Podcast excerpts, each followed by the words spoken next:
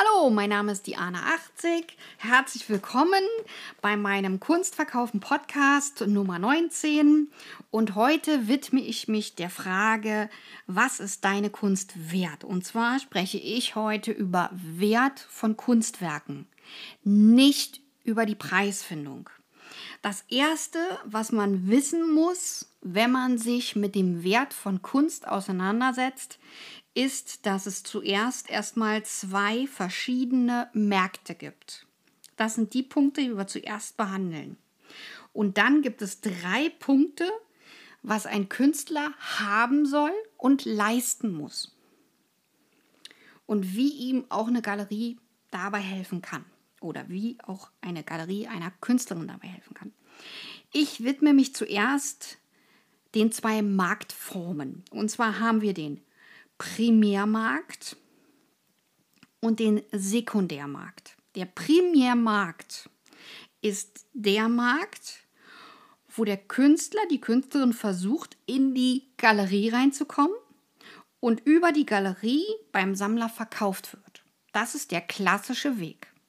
Natürlich geht es auch darum, dass auch Künstlerinnen und Künstler ohne Studium in eine Galerie kommen. Das sind allerdings wenige Autodidakten und wenige Quereinsteigerinnen, die sich an dem üblichen Markt sozusagen vorbei in eine Galerie eingraben können und in ein festes Galerieprogramm reinkommen, um an den Kunstsammler zu kommen. Beziehungsweise es gibt auch die dritte Form, dass eine Künstlerin, ein Künstler ohne Galerien selber verkaufen und sich selber ihre Sammler suchen. Auch die Möglichkeit gibt es. Dann gibt es den Sekundärmarkt. Der Sekundärmarkt ist der Rück- und Wiederverkaufsmarkt. Das bedeutet, dass der Käufer von dem Kunstwerk zurückkommt und der Galeristin, dem Galeristen, das Kunstwerk wieder zum Rückkaufen anbietet. Natürlich will er dann mehr haben weil der Kauf ja schon eine Weile her ist. Und Achtung, ein echter Kunstsammler kauft nicht ein Werk an und verscheuert es oder versteigert es sofort, sondern er wartet fünf bis sechs Jahre. Tut er das nicht, kann es dazu führen, dass er keine Kunstwerke mehr von einem Galeristen bekommt. Das heißt, der fliegt raus weil nämlich der Galerist die Stabilität des Künstlers und deren Werke sichert. Und zwar, wie tut er das? Indem er regelmäßige Ausstellungen macht, regelmäßig diesen Künstler verkauft und dessen Werke und somit eine Preisstabilität erzeugt in der Galerie. Wenn jetzt also zu viele neue Leute auf den Markt drängen, und das Werk aufkaufen, um es dann sofort weiter zu versteigern, dann redet man von Verbrennung oder von Schrotten des Künstlers. Keiner hat was davon. Das ist eine Tatsache, die Neusammlern nicht ganz äh, in den Kram passt, weil die wollen schnelles Geld. Und da geht es nicht mehr um, er ist Sammler oder Sammlerin, sondern da geht es nur noch um Profit. Und in dem Moment, musst du auch damit rechnen, dass du keine Ware mehr bekommst. Also dass der Galerist irgendwann kein Bild mehr an dich verkauft und du kriegst keins mehr. Ja? Also ein Immendorf-Bild zu bekommen als Beispiel ist ganz, ganz schwer, weil die Witwe von Immendorf einfach die Bilder festhält und nur ganz wenige verkauft alle zwei, drei Jahre wird mal ein Bild verkauft, um die Preise gut zu halten, um die stabil zu halten und um die Seltenheit zu betonen. Ja? Und da kann ich nicht das schnelle Geld machen, weil da bin ich komplett neu. Selbst wenn ich Agent bin, also Kunstagent und will das schnelle Geld für meinen mh, mm, Investor wieder reinkriegen, ihr verbrennt euch die Finger und man wird euch, wenn ihr so ein Ding dreht, werdet ihr nicht mehr beliefert. Die verkaufen euch nichts mehr. Und ihr landet auf einer schwarzen Liste. Und das ist wirklich echt schlimm, weil wer die Künstler schrottet oder deren Preise, also im Prinzip das System zerstört, der ist der Feind des Kunstmarktes. Und der Kunstmarkt ist etwas, was ich komplett recht. Jeder Fehler, den du im Kunstmarkt machst, der rächt sich richtig, aber richtig gewaltig. Und das kann ich aus eigener Erfahrung sagen, denn ich bin schon lange im Galeriegeschäft. Ja, also das kann ich mit Sicherheit sagen. Das ist so sicher wie eine Bank. Und da kommen wir zu den Sicherheiten der Bank. Ich habe ja offeriert, es gibt noch drei Punkte für den Künstler, was der leisten muss, was der haben muss. Also es gibt Angebot und Nachfrage. Dieses Angebot und Nachfrage muss ich gering halten, wenige Bilder anbieten. Auch bei einem Verkaufsgespräch wenige Bilder anbieten, höchstens vier. Drei wäre schon besser von einer Serie, damit ich auch etwas Zusammenhängendes an einen Sammler verkaufen kann. Und nur bei Nachfrage zeige ich mehr. Vorher frage ich den aber, was er sammelt, welche Richtung, was er genau für eine Sammlung hat, figurativ oder äh, ungegenständlich, abstrakt, ja, oder sogar eine informelle oder vielleicht sammelt er nur Bildhauerarbeiten, ja. Das muss ich vorher wissen. So, dann muss ich mir den Künstler angucken. War der vielleicht Professor? Wie ist seine Ausbildung? Ist der in Museen? Hat er Preise gewonnen? Wenn der älter ist, hat er natürlich 600 bis 6000 Ausstellungen, ja? Und ist vielleicht in fünf Galerien vertreten und in zwei Kunsthallen. Dann habe ich natürlich einen extremen Wert. Und da möchte ich mal gleich ein Beispiel nennen von einem österreichischen Künstler. Und zwar ist das der Öst, also dieser Künstler ist der österreichische Künstler und der bedeutendste österreichische Künstler. Das ist Gottfried Hellenwein. Seine Werke beginnen bei 70.000 und enden bei 200.000. Das ist der Einkaufspreis. Nicht der Versteigerungspreis, das ist der Einkaufpreis. Der malt Fotorealismus und er malt eine wütende Mickey Maus, die nach vorne kommt, die also so fast aus dem Bild rauskommt, in der Aggression. Der malt verwundete Kinder, Kinder mit Kanonen oder mit Waffen in der Hand. Ähm, das ist schon sehr, sehr einprägsam und er benutzt dafür einen Stil, den man Fotografie ähnlich nennt. Und zwar gibt es ja verschiedene Nuancen bei Fotografien, Schwarz-Weiß Fotografie und auch so braun äh, segmentierte Fotografie. Auch diese Ästhetik verwendet er in seinen Bildern. Ja? Und der arbeitet mit einer Lasurtechnik. Ja? Und arbeitet an diesen Bildern richtig lange. Und gibt eine fast fotorealistische Realität wieder. Allerdings ist das keine überhöhte Realität, wie wir das bei den amerikanischen Bildern mal festgestellt haben, sondern wir haben hier eher ein fotorealistisch ähnliches Bild oder es suggeriert, dass es so sein könnte. Es ist natürlich komplett gemalt, ja. Dann habe ich natürlich noch als Beispiel Leonhard Löwentraut. Der hat gar kein Studium. Und das den erwähne ich immer als Motivation für die Leute, die sagen, oh, für mich vielleicht ein bisschen zu spät mit dem Studium oder ich will keins, ich will das ohne. Ja, also natürlich muss ich dann mehr machen, um in den sogenannten Primärmarkt reinzukommen. Also mit anderen Worten, der Primärmarkt wird durchsortiert von den Kunstgalerien.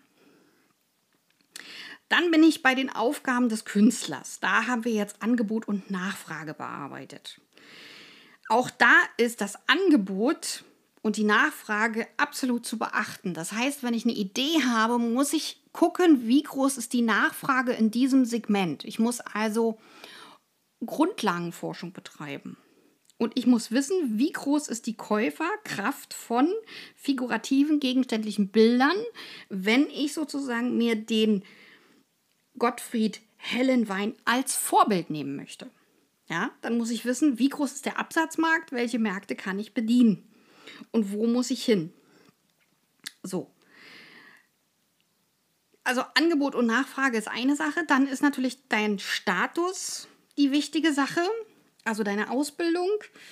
Äh, dann muss ich in die Vita gucken, was gibt es alles. Und wenn ich eben keine fünf Galerien habe und nicht zwei Kunsthallen, die mich vertreten und eben nicht die 60 oder 600 oder 6000 Ausstellungen. Und ich war auch kein Professor und bin auch in keinem Museum gelistet als Künstlerin und Künstler, kann ich da natürlich nicht 5000 Euro ranschreiben an das Werk. Ja, auch wenn ich behaupte, dass meine Kunst eine Marke ist. Und äh, das ist nicht realistisch.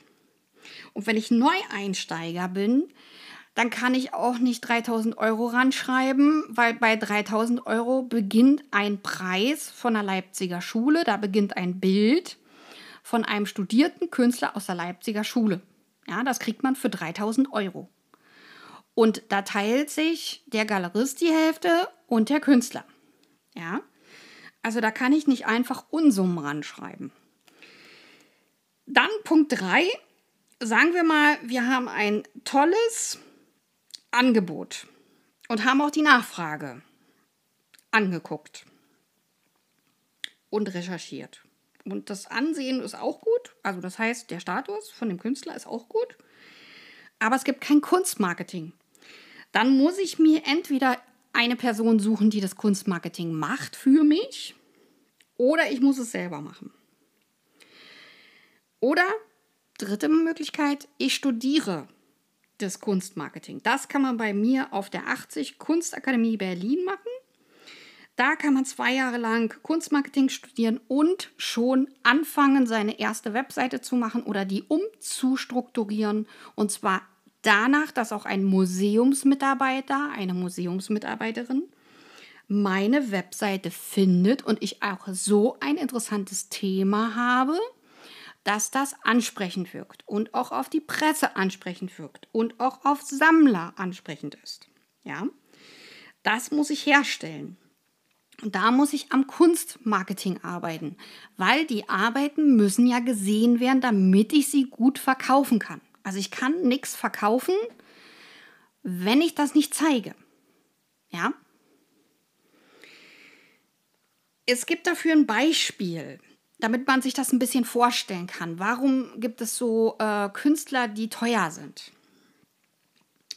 Oder warum gibt es Gegenstände, die teuer sind? Also beim historischen Auto weiß jeder, ah, das ist was Rares, das gibt es nicht so oft. Also das Luxusauto wie einen alten Porsche oder einen alten Bugatti, das ist etwas, was ein Sammlergut ist. Ja, also damit man sich das vorstellen kann. Deswegen teurer Preis. Das gleiche gilt zum Beispiel für einen Jugendstilschrank mit hellem schönen Holz, der gut erhalten ist, kein Holzwurm hat, ja, und bunte Scheiben hat, ja, in den Türen tolle Arbeiten, ja, also handwerklich ausgearbeitet ist, der kostet mehrere hunderttausend Euro. Dieser eine Schrank. Als Relation, ja. Dann gibt es natürlich noch außerdem Herrn Leonhard Löwentraut, äh, gibt es natürlich auch noch den Alexander Höller. Und der Alexander Höller ist zum Beispiel ein äh, ganz junger Mann, der ähm, gerade sein Kunststudium Abschluss gemacht hat und schon auf dem Markt ist. Und ähm, auch eine vergangene Lesart hat mit äh, sehr viel Ökologie, mit der Idee, dass alles verbunden ist miteinander, also Bäume und Menschen und alle Wesen miteinander eine Verbindung eingehen. Und ähm, seine neuesten Arbeiten äh, beziehen sich auf ein Selbstporträt, was er von sich gemacht hat, ähm, aus dem Bildnis vom Schrei. Auch da sehen wir den kunsthistorischen Bezugspunkt in seinen Arbeiten. Und auch hier sind wir bei mehreren ähm, 1000 Euro pro Bild. Ja, also das mal als Relation, damit man sich das vorstellen kann, warum es wertvolle Bilder gibt und warum es nicht wertvolle Bilder gibt. Und ich als Galeristin kann auch immer sagen, der Wert eines Kunstwerkes bemisst sich nach der Vita, nach der realen, tatsächlichen Vita von dem Künstler, von der Künstlerin. Das heißt also, stehen da tolle Sachen drin? Ja, hat er eine interessante Vita? Also Curriculum vitate ist das Wort für die Vita. Wenn das interessant ist und spannend und wenn da wirkliche, echte Kernpunkte drin stehen, ja, vier Galerien, fünf Galerien oder zwei oder drei Kunsthallen, die diese äh, Kunstperson oder diese Künstlerin, den Künstler vertreten, dann bin ich natürlich als Galeristin glücklich und kann sagen, oh, das kann man super verkaufen. Ja? Und dann muss natürlich auch noch das Kunstwerk in absoluter Qualität sein. Das heißt, ich kann nicht äh, als Anfänger auf die Idee kommen, ach, ich male mit Ölfarben und Acrylfarben total durcheinander und lege die Acrylfarben oben rauf auf die Ölfarben. Und dann hafte ich nicht, wenn der Käufer kommt und sagt, hier fällt alles auseinander. Ja, weil ich vergessen habe zu grundieren. Das geht bitte gar nicht. Also wer Kunst macht, ist für sein Produkt juristisch verantwortlich und auch inhaltlich verantwortlich. Ja?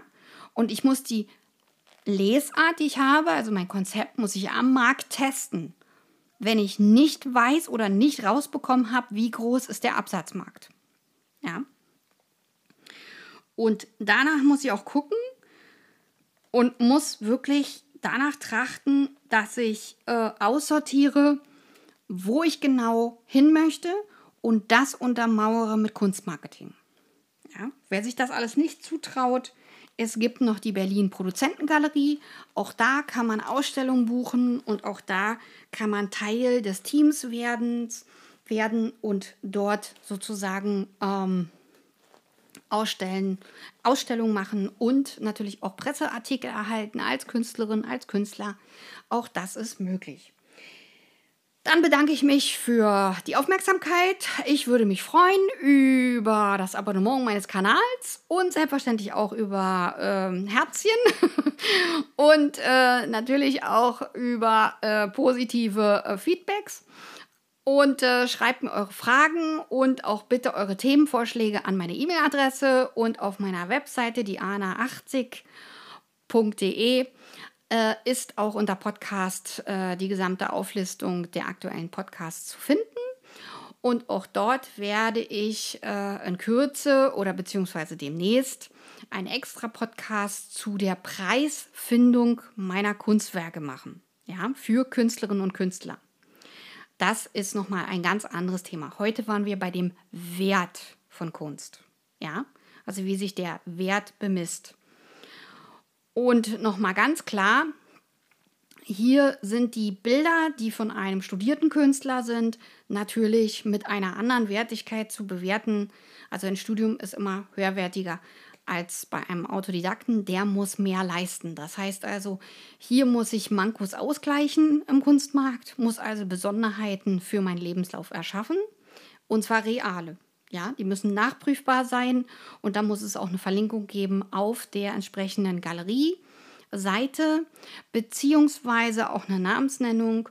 Und ähm, was auch wichtig ist, ist, dass auch bei einer äh, Kunsthalle auch nochmal eine Repetierung, das heißt also ein Text über mich als Künstler dort zu finden ist, wenn ich da ausgestellt habe. Ja, das nochmal äh, ganz wichtig zu beachten. Also bis dann, eure Diana 80 und über Abonnements und Likes würde ich mich freuen und auch über Themenvorschläge und selbstverständlich auch nochmal über eure E-Mails. Die ähm, Mail verlinke ich, also meine Mailadresse verlinke ich unten in den Shownotes. Bis dann, eure Diana 80. Tschüss!